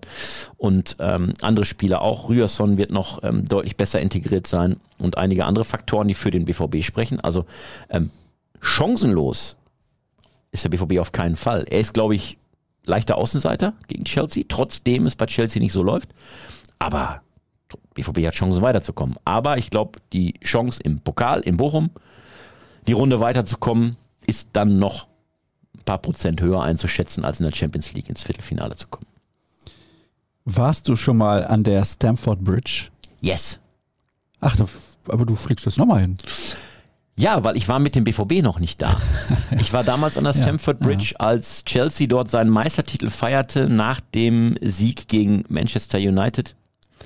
Ähm, das war ein cooles Spiel und das habe ich mir vorgenommen, das wollte ich gucken, da war ich auch dann da. Da war José Mourinho äh, noch Trainer von José Chelsea. Mourinho. Und ähm, ja, das war ein cooles, ähm, cooles Erlebnis. Ähm, und äh, jetzt freue ich mich drauf, nochmal hinzukommen. Wie hast du denn damals Karten bekommen? Über, danke nochmal, meinen alten Spezi Ian McGarry, der damals ähm, bei der Daily Mail ähm, aktiv war und Chelsea Reporter. Und der hat einfach gesagt, kein Thema, komm vorbei, ich regle das schon und ich bin ohne Karte ins Stadion gekommen. Das waren noch Zeiten. Naja, weil er die Leute kannte, ne? Hat gesagt, hier, äh, ne, Mr. Klavier from äh, Germany und so, Reporter. Und ja, da hatte ich, hatte ich zwei Stunden vom Spiel, saß ich dann im Presseraum und hatte auch noch einen Platz auf der Tribüne, auf der Presstribüne, war cool. Es ist tatsächlich unfassbar schwer und es gab auch schon Beschwerden des VDS, des Verbandes Deutscher Sportjournalisten, sich für Premier League Spieler als Ausländer zu akkreditieren. Die machen da quasi ihre eigene Nummer draus. Finde ich auch ein bisschen scheiße. Ja, das ist in der Premier League echt eine schwierige Kiste und das war, ich habe ja eben vom, vom Arsenal-Besuch bei Jens Lehmann erzählt. Ähm, da weiß ich noch, das war damals schon vor, vor wie lange ist das her, 16, 17 Jahren, da war das schon der Fall. Da gab es für die Journalisten, die zwar akkreditiert waren, äh, alle für das Spiel, aber es gab nur handverlesen, handvergebene Tunnel Passes. Also um in den Spielerbereich zu kommen, um Spieler interviewen zu können nach dem Spiel. Diese berühmte, okay. heute berühmte Mixed Zone wurden, ich glaube, nur 10 oder 12 Tunnel Passes, wirklich Kärtchen verteilt, die man dann beim Ordner unten abgeben musste. Und nur der, der einen Tunnel Pass hatte als Journalist, durfte in die Mixed Zone. Und dann hast du zwar irgendwie 80 Journalisten oder 100 auf der Pressetribüne, aber nur 10 oder 12 Psst, sonst kommt das hier auch. ja, das ist nicht ausgeschlossen, dass es ja auch irgendwann kommt. Und dann gab es den Tunnel Pass, dann durftest du da unten rein. Und Jens Lehmann hat sich damals dafür stark gemacht, dass ich einen Tunnel Pass bekam und den bekam ich dann auch. Ähm, dann konnte ich mich nach dem Spiel noch mit ihm sprechen. Ja, aber das war ähm, schon Vorbote darauf, wie der Profifußball sich denn auch in der Bundesliga entwickeln würde. Schlimm. Jo. Und wie weit ist man vom FC Bayern weg? Das waren jetzt drei Fragen auf einmal mit so vielen Antworten. Wie weit ist man nach dem Februar vom FC Bayern weg? Man spielt jetzt gegen Freiburg in Bremen, oh, zu Hause gegen Hertha BSC, die nichts können und in Hoffenheim. Eigentlich haben wir jetzt über vier Pflichtsiege gesprochen, wenn man ehrlich ist. Ja. Immer wenn man das so sagt, wird es am Ja, Ende ganz anders. Genau, und die Vergangenheit hat uns gelehrt, ähm, dem BVB erst dann zu trauen, wenn das Spiel auch ausgetragen ist. Die Wundertüte BVB dann auch mal gegen kleinere Gegner völlig überraschend was liegen zu lassen, die gibt es ja nun mal auch aus jüngster Vergangenheit noch. Also bleiben wir vorsichtig. Nur ich sage, um die Frage zu beantworten, wenn der BVB nach diesen vier Spielen noch genauso nah dran ist an den Bayern wie jetzt, dann könnte es eine äh, hoffnungsvolle Crunch-Time geben am Ende. an die besten Playmobil-Frisuren im Podcast-Universum. Wieso verleiht man Azar nur und wird der Vertrag mit Schulz im Sommer aufgelöst werden können? Da habe ich eben schon was zu gesagt. Moment, steht da wirklich Frisuren? Ja, Heißt, ich habe auch eine Lego-Frisur? Playmobil. Playmobil-Frisur? obwohl ich Lego Ja. toller finde. Also deutlich. Ich habe eine Playmobil-Frisur? Du ja, klar, weiß jeder, aber ich? Ich gehe übrigens gleich zum Friseur, wird dringend Zeit. Ja. Des Weiteren, in Anbetracht der Verpflichtung von Cancelo durch die Bayern, wie kommt man durch diese Abwehr durch? Naja, ist ein Spieler. Also ich bitte dich. Und der muss auch erstmal hier wieder vernünftig Fußball spielen in Deutschland. Ich habe keine Angst, dass die Bayern-Defensive jetzt wegen Cance- Cancelo auf einmal nicht mehr zu durchbrechen ist. Nein, äh, Cancelo ist defensiv ein sehr, sehr starker Spieler, aber der hat noch viel größere Qualitäten offensiv. Also da würde ich mir eher Sorgen machen, dass die Bayern jetzt immer aufgrund seiner Offensivqualitäten und guten Vorbereiterqualitäten ähm, dann doch wieder noch stärker ins Tore schießen kommen, als sie es zuletzt geschafft haben. Und dann vielleicht Spiel 3-2 gewinnen oder 3-1. Aber ich glaube, die Defensive wird ein bisschen sicherer durch ihn. Aber entscheidender ist aus Sicht der Bayern, dass die ähm, rechte Offensivseite durch ihn deutlich anders angekurbelt wird als bislang. Ja, und das wird eher ein Problem für die Konkurrenz. Hier wird nochmal gefragt, wie heiß der Schulz-Deal wirklich war, haben wir drüber gesprochen. Ist der Emre Can vom Sonntag der, den wir eigentlich vor drei Jahren verpflichten wollten? Ja, korrekt. Aber auch da. Erstmal gucken, dass er das fünfmal hintereinander so macht. Ich hoffe, der BVB verpflichtet nie wieder einen Spieler von Roger Wittmann. Schon aus reinem Selbstschutz. Absolutes Händchen dafür, Durchschnittsspielern horrende Verträge auszuhandeln. Der soll seine krummen Geschäfte mit Ehrenmann Dietmar Hopp machen und sich fernhalten. Welche, Oh, Bera welche Berateragentur hat uns da geschrieben? Wittmann ist auf jeden Fall Welche konkurrierende. Berateragentur? Mm, ja, Rob Gordon, also known as Walter. Der schreibt aber schon seit Jahren, von daher. Ah, herzliche Grüße an Rob. Der FC Chelsea bindet seine neuen Spieler sieben bis acht Jahre an den Verein, kann damit das Financial Fair Play umgehen und auch in drei bis vier Jahren noch hohe Ablösen verlangen. Warum werden die Spieler in Deutschland immer nur maximal vier Jahre unter Vertrag genommen? Ja, beim BVB waren es ja fünf oft, aber es ist ja dann auch ein Risiko, wie zum Beispiel bei Nico Schulz. Wenn du dem einen Acht-Jahres-Vertrag gibst, um Gottes Willen. Von daher ist das vielleicht die bessere Variante. Moin, ihr Schlawiner. Könnte bei Nico Schulz eine Lösung aller Schürle kommen, also abfinden und fertig. Da haben wir auch schon was zu gesagt. Mensch, das ist aber auch viel zu Nico Schulz. Der ist richtig beliebt. Moin, woran liegt es, dass Hummels gerade nicht in der Pole Position zu sein scheint? Die Form vor der Pause war gut. Ist der Kampf gerade offen oder ist er gerade hinten dran? Ja, ist ja gut, wenn die Konkurrenzkampfsituation auch für die Innenverteidiger gilt und auch für jeden und keiner sich seiner Rolle sicher sein darf oder seines Platzes in der ersten Elf. Dazu kommt, dass äh, Mats Hummels ähm, zuletzt auch ein bisschen angeschlagen war und wenn du dann eben andere Leute hast, die sich auf demselben Niveau bewegen an der Stelle, dann ähm, gehst du als Trainer auch kein Risiko ein und sagst, okay, wir werden noch jetzt gerade im Februar eine Menge wichtige Spiele haben, wo wir Mats Hummels auch äh, definitiv brauchen werden. Also kein Risiko eingehen, lass die anderen spielen und bis jetzt, ähm, was die Ergebnisse und gerade die Punktausbeute angeht, äh, gibt Edin Terzic äh, die Ausbeute eben recht. Moin an den besten Podcast. Es wurde viel über Mo Dahut und seine Verbannung auf die Tribüne gesprochen. Wenn Meunier und Duranville wieder wettkampffähig sind, wird der Kader noch größer. Bekommt ihr mit, wie das Thema, ja, da fehlt ein Buchstabe, wie das Thema im Team aufgenommen wird? Es kommen weitere Konkurrenz hinzu, aber für Moda Hut geht es ja auch drum, wie läuft es eigentlich ab dem Sommer weiter? Es war ja zwischendurch so, ähm, dass es eigentlich nur noch Formsache sein sollte, dass sein jetzt im Sommer auslaufender Vertrag verlängert wird. Ähm, das ist noch nicht passiert, kann aber natürlich noch kommen. Und ich glaube, der BVB wäre auch gut beraten, mit Moda Hut zu verlängern. Ähm, und ähm, da sind wir auch wieder beim Thema Konkurrenzkampf. Es ist natürlich so, dass auch ein Moderhut dann nicht gesetzt sein wird, aber er wird diesen Konkurrenzkampf auf dieser zentralen Mittelfeldposition auch entsprechend befeuern. Und dazu kommt, gehen wir davon aus, wie gesagt, leider, dass Jude Bellingham im Sommer nicht mehr dabei ist und dann hast du eben einen Moderhut, von dem du weißt, was du hast, wenn du den an Bord hast. Und ähm, bei allen, allen, die du neu an Bord holst, weißt du es eben noch nicht, wie sie bei dir zünden. Hier kommt nochmal das Thema Anthony Modest. Modest hatte überhaupt keinen Anteil am Spiel. Egal ob anderer Stürmertyp oder nicht, er hat gefühlt nicht einen Pass hinbekommen oder einen Zweikampf. Dann lieber mit Mokoko vorne spielen. So, jetzt pass auf, hier gibt's Lob. Moin, moin. Erstmal finde ich es absolut beeindruckend, wie Karim Adiemi sichtlich an sich arbeitet. Finde ich übrigens auch. und man zusehen kann, wie sich ein Spieler mit Einsatz hart reinarbeitet. Des Weiteren können wir die Gehälter von denen, die gehen, nicht einfach Jude Bellingham geben. Der Junge muss irgendwie bleiben. Ja, das wünschen sich alle BVB-Fans, kann ich auch komplett verstehen. Ähm, Jude Bellingham muss bleiben, muss bleiben. Die Gedanken muss man natürlich nur zu Ende bringen. Wenn Jude Bellingham hier beim BVB 25 Millionen Euro im Jahr bekommt, dann musst du das gesamte Gehaltsgefüge um ihn herum auch anheben, weil sonst hast du sofort Unfrieden im Kader. Dann müsstest du plötzlich Spielern, die 5 Millionen im Jahr bekommen, müsstest du plötzlich auch 10 Millionen bezahlen. Sonst passt das in der Relation nicht mehr, weil auch ein Jude Bellingham gewinnt ja alleine kein Spiel.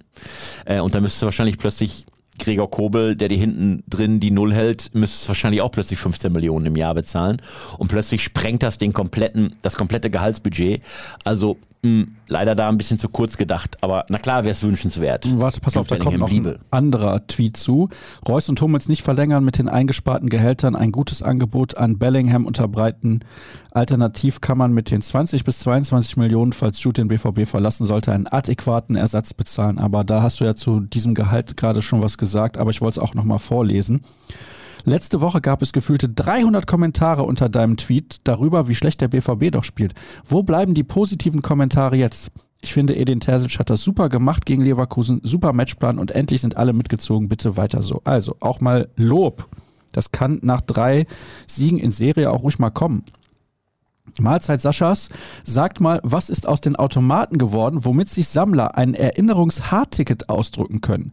War gegen Augsburg im Westfalenstadion, konnte aber keinen Automaten finden. Macht weiter so Grüße aus Öhr Erkenschwick. Ja, der Automat muss ganz dringend kommen, auch für mich als Sammler. Im Übrigen kann er man den schon mal BVB angekommen. Ja, darf ich verraten. Ja, nicht nur ins Stadion stellen, man könnte den auch außerhalb platzieren.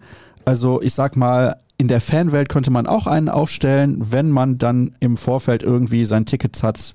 Ja, also. Also das ähm, Prozedere wird ja so sein, der Ticketautomat ähm, wird innerhalb des Stadions aufgestellt. Also es wird auch einen im Gästebereich geben, damit eben auch Gäste die ja dann deutlich seltener als BVB-Fans mitunter in Dortmund sind, sich ihr Erinnerungsticket ausdrucken können. Man muss aber mit dem digitalen Ticket erst ins Stadion und kann nicht mit dem Papierticket rein, weil sonst, also mit dem an dem Automaten auszudruckenden Ticket, weil das sonst zu logistischen Problemen führen könnte oder. Entschuldigung. Da muss ich mal kurz einhaken. Warum führt das zu logistischen Problemen? Weil das Papierticket, und es soll ja ein wirklich komplett echtes Papierticket sein, weil das Papierticket ähm, vielleicht auch den einen oder anderen dazu verführen könnte, dass er plötzlich zwei Tickets hat. Also ja, jemand anderen mit in Schein zu nehmen. Aber ja, ich wollte ja. was anderes sagen. Ich wollte, so. dem, ich wollte dem Hörer ähm, antworten. Also der BVB hat diese Druckmaschine, so nennen wir sie mal, hat sie schon bei sich. Sie wird gerade getestet.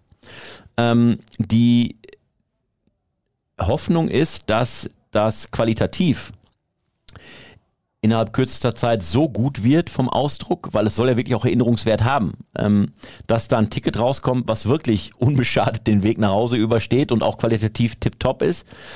Ähm, wird gerade auf Herz und Nieren geprüft, wird noch konfiguriert und dann wird ein Prototyp in Kürze aufgebaut. Also ich tippe mal drauf, dass es im Februar noch der Fall wird.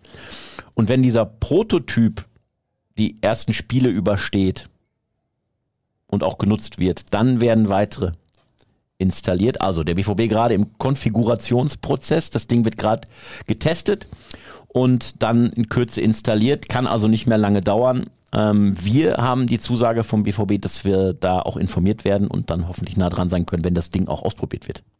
Die Nummer mit, dann kann man ja zweimal ins Stadion, die kann ich so nicht stehen lassen. Ich kann ja auch mein Print-at-Home-Ticket fünfmal ausdrucken. Ja, kannst du machen. Also der, mit der Ausrede muss mir der BVB nicht kommen. Ich finde das aber super. Ich warte jetzt schon sehr lange darauf. Kann ich vielleicht auch Tickets von Oktober oder November da ausdrucken? Weiß man das? Gehe ich schwer von aus. Das wäre überragend. Gehe ich schwer von aus, dass du äh, das kannst. Äh, kann ich aber nicht zu 100% beantworten. Aber ist dann was für einen der nächsten Podcasts. Ja. Und die Nachfrage danach, die Nachfrage danach scheint ja offenbar groß zu sein, weil A gibt es viele Rückfragen dazu und B der BVB installiert so ein Ding ja nicht, weil fünf Fans sich gemeldet haben nein, mit dem Hinweis, ich hätte gerne ein Papierticket, sondern die Nachfrage muss ja offenbar so groß sein, dass der BVB sagt, okay, das hat echt eine Relevanz. Also installieren wir nicht nur eins, sondern wahrscheinlich nachher im Stadion fünf, sechs von den Dingern und du kannst ja ein Ticket ausdrucken. Also scheint echt ähm, Bedarf zu sein danach. Wie sieht der Deadline Day bei den Ruhrnachrichten aus? Taktische Positionierung am Knappi und Flughafen? Überragende Frage. Äh, selbstverständlich. Wir waren gestern mit 25 Leuten an allen möglichen Punkten in Dortmund unterwegs. Jesko von Eichmann, Mythos, kleinen der, Mythos aufbauen. der Kollege Jesko von Eichmann, Hut ab. Der hängt den ganzen Tag, der hängt den ganzen Tag da. Ich weiß nicht, ob der irgendwann mal gegessen hat zwischendurch. Mhm. Ich nehme an schon.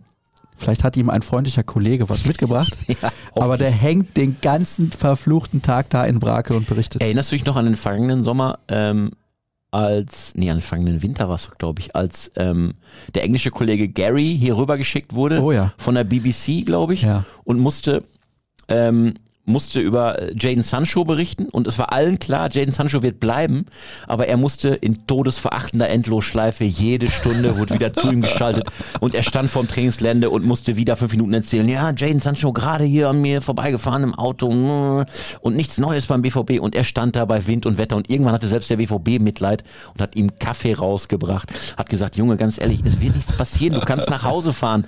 Nein, nein, ich muss hier und jede Stunde wurde geschaltet. Der hat mir wirklich leid getan. Grüße an Jesko, sehr, sehr netter, sympathischer Kollege, Ja, dass er da definitiv. den ganzen Tag rumhängen musste. Hut ab, wirklich. So, hier nochmal was zu Nico Schulz und zu Edin Terzic und Moderhut. Was ist da los, wird gefragt. Was ist da los? Ja, was wir eben noch vergessen haben zu sagen ist, Moderhut hat natürlich auch eine langwierige Schulterverletzung gehabt. Das heißt, auch der muss natürlich erstmal Zeit haben, sich wieder reinzuarbeiten. Ja, aber der saß eventuell aus anderen Gründen auf der Tribüne. Ja, aber wir spekulieren ja auch viel. Also wir weniger, aber ähm, es gibt ja so Plattformen, da wird fast nur spekuliert. Ich höre und lese oft einigermaßen Negatives über Marius Wolf. Ich bin aber ziemlich begeistert, gefühlt jedes Spiel mit einem Scorer oder dem vorvorletzten Pass. Wille sowieso immer da und ihm scheinen 10 bis 15 Spiele pro Saison ja auch zu reichen. Meines Erachtens der perfekte Kaderspieler und das sehe ich auch so. Ich würde den tatsächlich bei AL verdient ein bisschen zu viel, glaube ich, für das, was er dann spielt. Ich würde den behalten. Ist doch gut. Absolut. Und er kann auf verschiedenen Positionen eingesetzt werden und er bringt eben diese wirkliche Galligkeit mit, die ähm, auch andere mitreißen kann. Das haben wir jetzt zuletzt auch wieder gesehen. Ich würde Marius Wolf auch nicht abgeben. Der BVB ist noch in drei Wettbewerben dabei. Wie viele Titel holt man am Ende der Saison? Ich glaube, für die Meisterschaft wird es trotz der Bayern-Delle im Moment nicht reichen, weil wir haben gerade zwar über die drei Unentschieden gesprochen, aber da waren eben auch Gegner wie Leipzig und Frankfurt dabei. Das ist ja nun mal auch oberste Klasse in der Liga. Ähm, und die Bayern werden sich wieder fangen und haben dann ihre Delle hinter sich, glaube ich. Deswegen Meistertitel wird nichts beim BVB. Wir hoffen natürlich, dass der BVB möglichst lange oben einen Fight liefern kann, aber ich glaube, am Ende wird es nicht zur Schale lang. Pokal kann ich mir gut vorstellen, weil das ist ein Revier, wo der BVB sich zu Hause fühlt, wo er, glaube ich, jetzt auch sich in Bochum durchsetzen wird. Dann kommt es natürlich auch immer darauf an, wie geht's dann weiter, lostechnisch und wie ist die Mannschaft in dem Moment drauf, wo das Pokalspiel stattfindet. Klar, aber den Titel halte ich für ähm, machbar und Champions League, müssen wir ehrlich sein, Chelsea kann noch klappen, aber ich glaube, Viertelfinale wird schon eine richtige Herausforderung. Servus aus Franken. Wie ist eure Sicht auf das Thema Isco mit Union Berlin? Ich glaube, den Aussagen von Union Berlin und von Olli Runert, dass alles besprochen war, aber plötzlich die Berater in letzter Minute kamen und gesagt haben, ach übrigens, wir wollen dann doch mehr. Äh, das ist für mich die glaubwürdigere Version als die der Berater, die sagen, äh, alles, was vorher besprochen war, war dann plötzlich doch nicht mehr so. Ich hörte ja, dass auch an irgendeiner Stelle das Brutto-Netto-Problem genannt wurde. Dass offenbar die Berater falsch verstanden haben wollen. Oh, äh, das ist sehr, sehr interessant. Weil Das in Spanien ja gerne ja. netto bezahlt wird. Ja. Da habe ich zuletzt nochmal mit jemandem drüber diskutiert. Aus dem Handball. Ja, regt euch auf. Und da geht es darum, dass ich es als unseriös empfinde, wenn Vereine Nettogehälter angeben. Weil beispielsweise können die Spieler oder Spielerinnen heiraten. Oder sie können Kinder kriegen. Und dann ändert sich der Steuersatz. Ist aus meiner Sicht völlig unseriös, Nettogehälter zu verhandeln. ja, wobei aus Sicht der Spieler doch perfekt. Ja, aus Sicht der Spieler ist das wunderbar, aber aus, Aus Sicht des Vereins natürlich kompletter völliges. Chaos mitunter. Aber Natürlich. aus Sicht der Spieler, um, wenn du einen Spieler anlocken willst, sagst du dem, bei mir kriegst du, egal was bei dir im Leben passiert, bei mir kriegst du die Kohle und um alles andere kümmern wir uns. Ja, also Tut mir leid, da würde ich immer den seriösen Weg gehen. Da haben sie sich wahrscheinlich nicht einigen können, deswegen. Ist aber auch egal, Isco kommt nicht und ich glaube, das ist für Union vielleicht auch besser so. So, hier wird gefragt, was macht eigentlich Tobi Jören? Hoffentlich hat Tobi eine super gute Zeit in Münster. Er kommt ja aus Münster und hat sich ja, nachdem er bei uns aufgehört hat, ähm, einem Logistikunternehmen angeschlossen als Kommunikationsbeauftragter und das hat er auch garantiert zu 100 Prozent drauf. Und an dieser Stelle wünschen wir ihm weiterhin einen super Job. Ab und zu treffen wir ihn im Stadion, weil er dann noch so freiberuflich im Stadion auch noch unterwegs ist für einen anderen äh, Medien. Äh, Anbieter, wir machen ja keine Werbung, ne? und da fürs Fernsehen aktiv ist. Ähm, und wir vermissen ihn, aber wir wissen, dass er äh, eben in der Heimat Münster sich total wohlfühlt. Also alles richtig gemacht. So, empfindet ihr Pressekonferenzen noch als wichtig? Es gibt immer die gleichen Antworten auf die immer gleichen Fragen. Warum reicht keine Rundmail zur aktuellen Personalsituation? Naja, um so ein bisschen Blick durch Schlüsselloch zu erlauben, natürlich hat man die Chance, wenn die Kameras aus sind und die Pressekonferenz rum ist, vielleicht auch nochmal eine persönliche Frage oder zumindest eine Hintergrundinfo von einem der BVB-Verantwortlichen zu kriegen, die man nicht bekommen würde, wenn es nur eine Rundmail gibt oder wenn man virtuell nur dabei ist und man drückt auf den Knopf und ist abgemeldet. Äh, da ist das Persönliche vor Ort dann manchmal doch noch etwas, äh, was einem dann doch noch ein bisschen mehr Aufklärung gibt oder äh, man sieht noch etwas vor Ort, ähm, was einen zu einer Frage veranlasst, die man sonst vielleicht gar nicht gestellt hätte. Also persönlich vor Ort sein durch nichts zu ersetzen. Das ist allerdings so. Zwei Fragen noch und dann ist finito. Marco Reus, lame duck, die man notfalls ziehen lassen sollte oder sollte sich der BVB nochmal strecken für einen hochdotierten Rentenvertrag? Nein, haben wir schon drüber gesprochen. Sportlich dürfte er immer weniger eine Rolle spielen als Identifikationsfigur, jedoch wertvoll. Aber brauchen wir ein weiteres Maskottchen? Boah, das ist aber auch ein bisschen mies. Gut, haben wir schon drüber gesprochen, müssen wir eigentlich gar nicht weiter erörtern. Wo war denn die andere Frage? Ah, die finde ich nämlich sehr spannend. Wie kommt es bei verschiedenen Medien zu unterschiedlichen Infos, zum Beispiel bezüglich Kaufoptionen bei der Leier SaaS? Verschiedene Quellen prüft ihr doppelt, bevor ihr veröffentlicht. Welche Konsequenzen zieht ihr, wenn sich Infos nach der Veröffentlichung als falsch erweisen? Naja, dann schicken wir die Leute zu einem Logistikunternehmen in Münster. es ist natürlich logisch, dass gerade in der heutigen ähm, Medienwelt es unterschiedliche Infostände gibt, weil der eine ist halt nah dran und der andere ist weiter weg. Also ich möchte mal behaupten, wir sind sehr nah dran am BVB, wir sind aber relativ weit weg vom FC Bayern. So und den Kollegen der TZ zum Beispiel in München, den wird es höchstwahrscheinlich genau andersrum gehen. Das heißt, erstmal ist natürlich entscheidend, wie ist die Quelle, die etwas veröffentlicht, einzuschätzen? Sind die nah dran beim BVB? Haben die da ein Netzwerk? Sind die da jeden Tag? Wir sind das beim BVB. Also können wir uns da eine Menge an fundierten Urteilen, denke ich, erlauben. Aber äh, wenn du weißt, da berichtet ein spanischer Radiosender über irgendwas, was Borussia Dortmund macht, wäre ich eher vorsichtig bei den Infos. Oder ähm, für uns ist entscheidend, wir haben natürlich auch Kollegen, mit denen wir zusammenarbeiten aus dem Ausland und auch da ist entscheidend, über welche Quelle reden wir denn.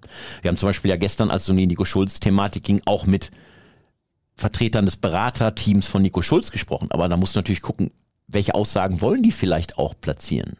Und ist das an Infos, was wir bekommen von Beratern, aus dem Umfeld, vielleicht von anderen Journalisten, vielleicht auch vom Verein?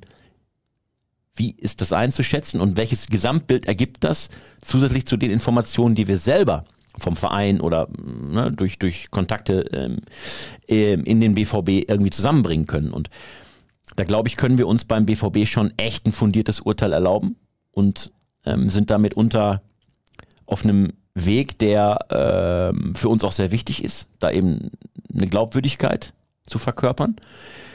Und da bin ich lieber manchmal zweiter Sieger, aber bin nicht ähm, blinden Auges in irgendeine Meldung reingelaufen. Ähm, nur weil ich einmal Sieger bin, habe ich vielleicht fünfmal was Falsches verbreitet. Da bin ich lieber ähm, fünfmal nah dran und viermal richtig, als einmal irgendwie ähm, mich richtig zu vergaloppieren, weil ich auf irgendeine Info gesetzt habe, die ich selber ähm, nicht verifizieren kann.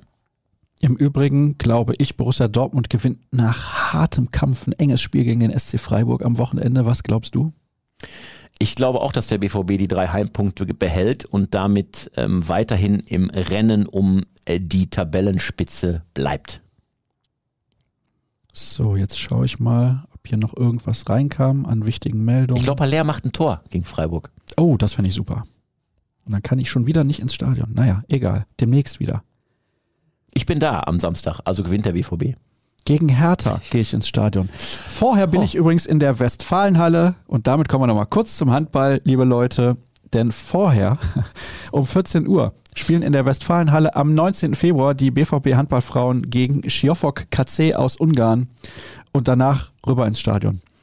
Ja, der BVB macht daraus ja auch eine ähm, richtig große Aktion, indem er sagt, wir wollen da den Rekord knacken, kommt alle ins, äh, in die Halle, weil es bietet sich natürlich in der Tat an, erst die eigenen Handballerinnen zu unterstützen, dann rüber zu gehen ins Stadion oder wer kein Ticket hat fürs Stadion, danach erst in die Halle, dann in die Stadt und da Fußball gucken und anschließend irgendwie eine Doppelfeier im besten Falle ausrichten oder mitmachen. Alle, das können wir an dieser Stelle empfehlen, alle, die es mit Schwarz-Gelb halten, an diesem 19. Februar erst in die Halle und dann ins Stadion. Wird ein Hammerzach aus schwarz-gelber Sicht. Dirk Krampe hat mir versprochen, er kommt vorher zum Spiel, obwohl er nicht im Stadion arbeitet gegen Hertha. Arbeitest du gegen Hertha im Stadion? Ich glaube, ich mache die Live-Show. Hm, das beißt sich zeitlich nicht vorher noch in die Halle zu kommen. Oh, wenn das so ist, dann muss ich es mir wirklich nochmal durch den Kopf gehen lassen. Ja, 14 Uhr, 15.30 Uhr. Ich als alter BVB-Handballberichterstatter der frühen. Jahre, Entschuldigung, 15.30 Uhr ist das Spiel der Frauen zu Ende. Dann kannst du von der Westfalenhalle, kannst du innerhalb von 10 Minuten in die Redaktion. Das reicht locker. Das reicht locker. Sascha Klaverkamp hat zugesagt. Und ihr, ihr werdet hoffentlich auch diese ganzen Berichte, die er dann abliefert, lesen auf ruhrnachrichten.de slash bvb. BVB Kompakt jeden Morgen um 5 Uhr. Und ansonsten klar wie 75 bei Twitter, at Sascha Start bei Twitter, at rnbvb. Locker flockig eine Stunde 20. Na, ich hoffe, ihr seid gut unterhalten gewesen und nächste Woche hören wir uns wieder. Tschüss. ciao.